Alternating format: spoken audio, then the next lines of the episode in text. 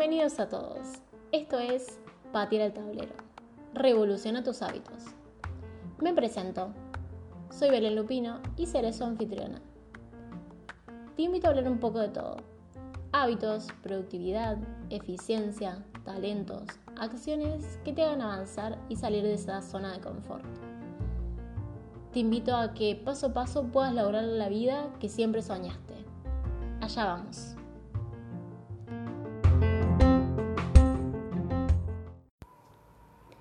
Hola, hola a todos. Este es el segundo episodio al que voy a llamar cómo lograr una productividad al 100%. En este capítulo tenía la idea de contar una experiencia personal de cómo logré ser más productiva en mi día a día. Contar cinco hábitos que pude incorporar en mi vida y que lograron que fuera mucho más productiva que me permite tener tiempo para hacer todo lo que tengo que hacer y todo lo que quiero hacer. Porque permíteme decirte que lo más importante que tenemos es el tiempo y la salud. Ninguno de los dos se puede comprar en la tienda de la esquina.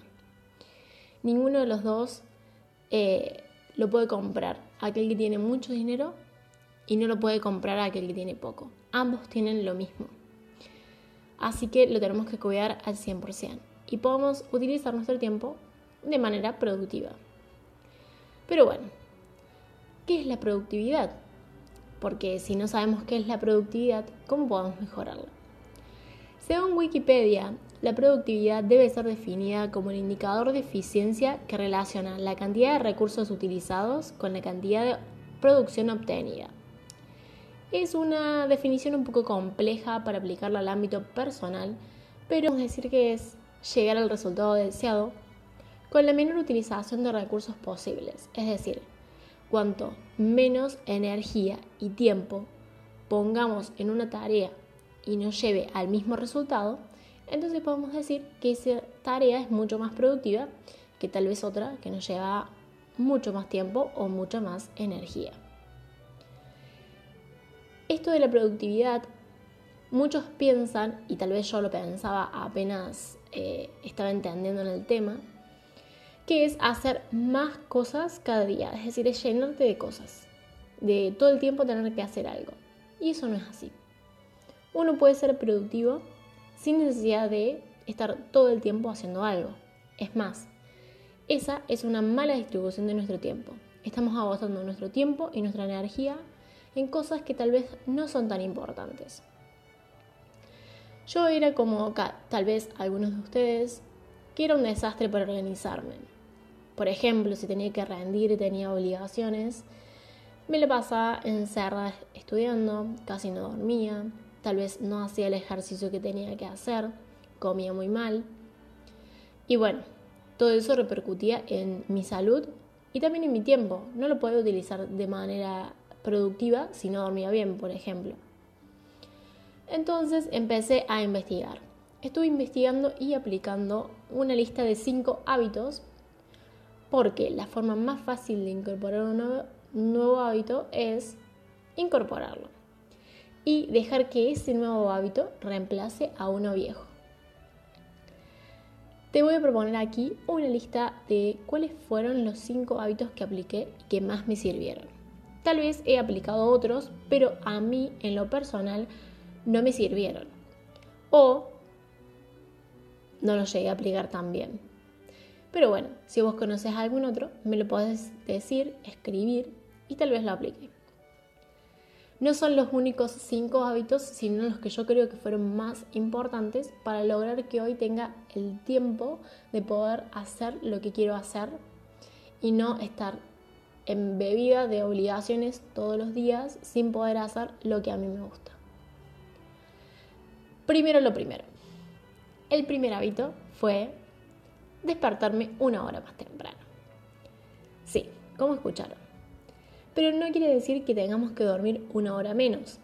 Tal vez tendremos que acostarnos un poquito más temprano. Si ustedes piensan, tal vez se la pasan una o dos horas al final de su día mirando el celular. Bueno, en vez de pasarse dos horas, pasen una. En vez de pasarse una hora, pasen media hora o directamente no lo miren. Entonces van a poder empezar a dormir un poquito más y se van a poder levantar una hora más temprano. Pero bueno, yo sé que esto es difícil, así que les voy a contar cómo hice yo. Primero empecé a levantarme un ratito antes, 20-30 minutos. Cuando logré poder levantarme 20 o 30 minutos antes de lo que me levantaba, ahí le fui incorporando unos minutos más.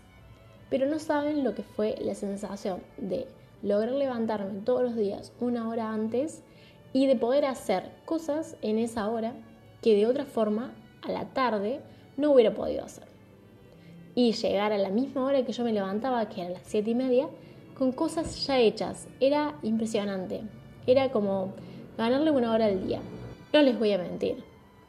Hasta que el cuerpo se acostumbró fue durísimo. Al menos para mí, que tengo que dormir al menos 7 u 8 horas, me costa muchísimo. No me quería despegar de la cama. Pero cuando lo logré, no saben, les juro que se sienten Superman. O sea, es como un descubrimiento, como decir, ¿por qué nadie me lo dijo antes? Y les quiero recomendar dentro de este hábito un libro que se llama El Club de las 5 de la mañana. Nunca llegué a despertarme a esa hora, pero es un libro que está muy bueno y que te, explica, se explaya sobre todos los beneficios que tiene levantarse más temprano que el resto. El segundo hábito fue el de organizarme. Organizar mi día, organizar mi semana, organizar mi mes. Establecer objetivos en los que iba a anotar la noche anterior o el domingo o algún día de la semana o los primeros días del mes. Para decir, estas cosas son las que tengo que hacer. Y como soy muy mala con las agendas, me compro una todos los años, pero termino no usándolas. Eh, decidí hacerlo por el celular. Y aquí les quiero recomendar tres aplicaciones. Primero es Google Keep, que es una aplicación de notas de Google que se sincroniza con todos los dispositivos en los que ustedes tienen abiertos su cuenta de Google.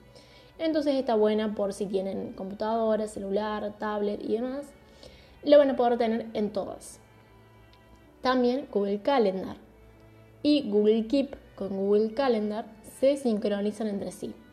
Entonces si establecemos una nota con un día y fecha establecida o para que nos suene un recordatorio, lo vamos a tener en Google Calendar. Está buena para hacer listas de tareas, listas para tachar, listas de súper, si tenemos algún evento, examen, entrega, algo especial, también podemos establecer como un recordatorio unos días antes y establecer el evento en Google Calendar. Otra de las aplicaciones, que es la tercera que a mí más me ayudó, es una aplicación que se llama Cuenta Atrás y en la que yo voy poniendo unos stickers en la pantalla del celular que me dicen cuántos días faltan para tal fecha. Esto me sirve mucho cuando tengo exámenes o tengo entregas o algún evento en el que me, al menos a mí, que yo trabajo mucho y bien bajo presión, me ayuda a enfocarme durante los días anteriores a los que yo le voy a dar, digamos, el tiempo para estudiar, por ejemplo. Entonces, si yo veo que me faltan dos días, voy a dejar de procrastinar tanto y voy a enfocarme y ponerme atención mucho más fácil que si yo veo que me faltan 30 días, ¿no? Estas aplicaciones me súper, súper ayudaron, así que se las recomiendo y también les recomiendo que apliquen este tercer hábito que es el de organizarse y establecer objetivos. El tercer hábito es eh, el establecer en esas eh, tareas, objetivos, fechas y horarios, como así también horarios límites o fechas límites. Esto es muy importante porque, como dije, yo al menos trabajo muy bien bajo presión. Entonces, si me establecía un horario o fecha límite, tenía que cumplirlo. Y si lo cumplía, si cumplía todos mis objetivos semanales, me premiaba de alguna forma. Estamos acostumbrados a darnos más tiempo del que de verdad necesitamos para hacer algún tipo de tarea específica. Es decir, si yo tengo un examen de acá a 7 días y empiezo a estudiar desde hoy, la tarea me va a ocupar los 7 días. En cambio, si yo digo voy a empezar a estudiar desde eh, el cuarto día anterior al examen, entonces la tarea solamente me va a ocupar 4 días. yo voy a centrarme en lo importante y en lo urgente y voy a dejar de procrastinar. Entonces, esto nos evita que nosotros gastemos estos siete días y solamente nos centremos en cuatro, centremos y focalicemos nuestra atención y podamos hacer lo mismo pero con menos tiempo y menos gasto de energía. El cuarto hábito que apliqué fue cuando descubrí que el multitasking no era posible. Es decir, una persona no puede hacer multitasking de tareas que necesiten su atención, sino que va perdiendo una tarea en la atención y la va focalizando en la otra pero el hecho de centrarse en una tarea en particular evita que tengamos que volver a poner la atención en la tarea que estábamos haciendo antes. Es decir, si estoy escribiendo algo en la computadora y me distraigo para cocinarme, voy a tener que poner la atención en la cocina. Y después voy a tener que volver a poner la atención en lo que estaba escribiendo, volver a releer, volver a recordarme qué es lo que quería escribir y demás. Entonces todo esto lleva más tiempo del que nos tomaría escribir totalmente lo que estaba haciendo y luego ponerme a cocinar. Lo que hice fue aplicar la ley de Pareto. Esto no lo inventé yo, me gustaría, pero es una ley que dice que tenemos que establecer bloques de concentración máxima en una tarea y atención dice que los bloques máximos de productividad son de 25 minutos con un tiempo de descanso de 5 minutos. Así por 4 bloques y luego podemos establecer un descanso mayor. Yo depende de la tarea lo voy modificando, tal vez menos tiempo, tal vez más tiempo y siempre me doy un premio de unos minutos, pero intento tener la concentración pura dentro de la tarea que estoy haciendo para evitar esas pérdidas de tiempo, porque si lo vemos así, tal vez no sean muchos minutos de nuestro día para hacer una tarea, pero si eso lo multiplicamos por 365 días, que dura un año, es mucho tiempo, y podríamos estar usándolo para otra cosa.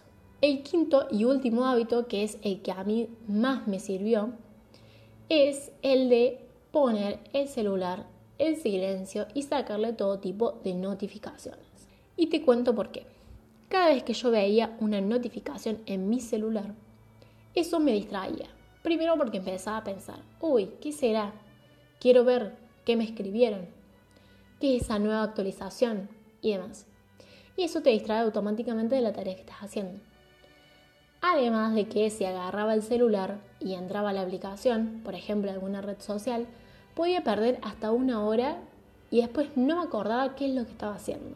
Lo que hice fue sacar todas las notificaciones de todas las aplicaciones y establecer solamente aquellas que quería tener y que eran urgentes. Por ejemplo, llamadas, mensajes de personas que quería que me lleguen o que eran importantes o tal vez alguna urgencia y alarmas. Solamente eso. Todo lo demás no me llegaba. Yo tengo que entrar a las aplicaciones para saber qué es lo que está pasando.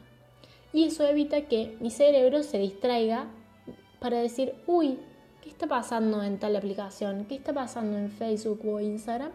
Porque como no me llega ninguna notificación, mi cerebro interpreta que no hay nada para ver. De otra manera, otro de los hábitos que también tienen que ver con el celular es, si estás poniendo la atención y focalizando en una tarea importante, es concentrarte en esta y dejar el celular fuera de la vista, sin sonido y sin luz que pueda distraerte. Esta es la forma más fácil de centrar tu atención y no perder tu tiempo valioso. ¿Y qué hacemos con todo ese tiempo que ganamos? Podemos enfocarlo en emprender, en hacer algo que queremos hacer pero que nunca tenemos tiempo, comer mejor, nutrirnos, dormir más, estar con nuestra familia. Todo esto es valioso.